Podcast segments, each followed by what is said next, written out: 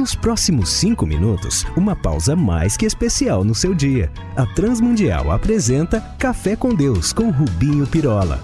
Que vivemos dias absurdos, todo mundo o sabe. Mas é de assustar o circo de horrores em que as redes sociais se têm tornado.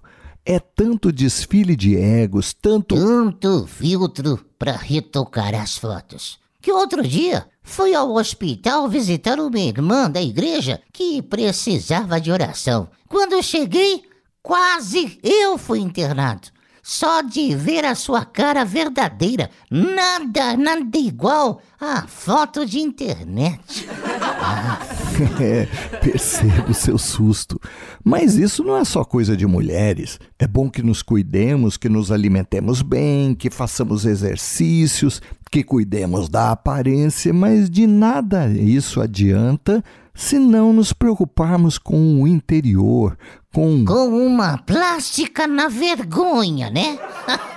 Puxa, você não é muito fino na abordagem, mas é por aí mesmo.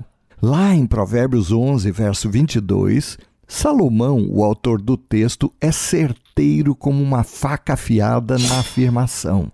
Diz ele: Toma vergonha, gentilezada. Acertei? Como joia de ouro em focinho de porco, assim é a mulher, e acrescentaria eu, homem que não tem juízo. Sim, junto a isso os homens, uma vez que no seu tempo era comum as mulheres usarem mais joias do que os homens.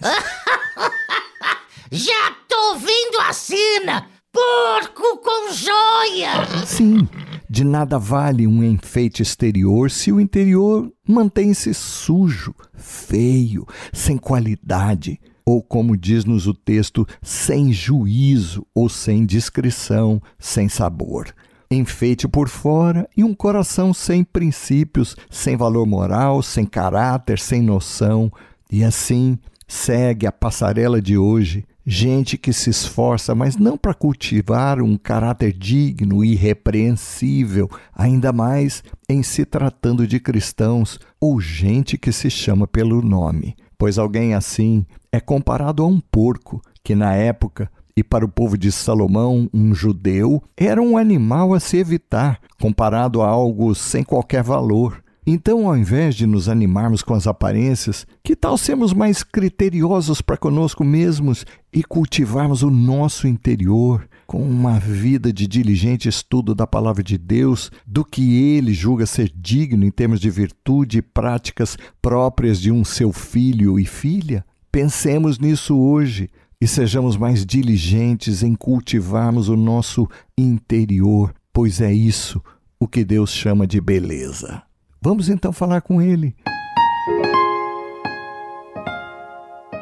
Pai, ajuda-nos a que nos apliquemos na direção de um caráter como sabemos pela tua lei que deve ser e vimos também no homem perfeito, Jesus.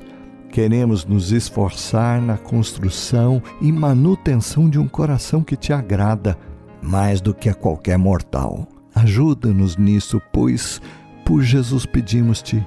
Amém. Olá, amigos. Escrevam para a RTM aqui ou lá em Portugal, trazendo a sua dúvida, sugestão, crítica, para que os possamos servir ainda mais. Um abraço nosso, meu e de toda a equipe que prepara este café.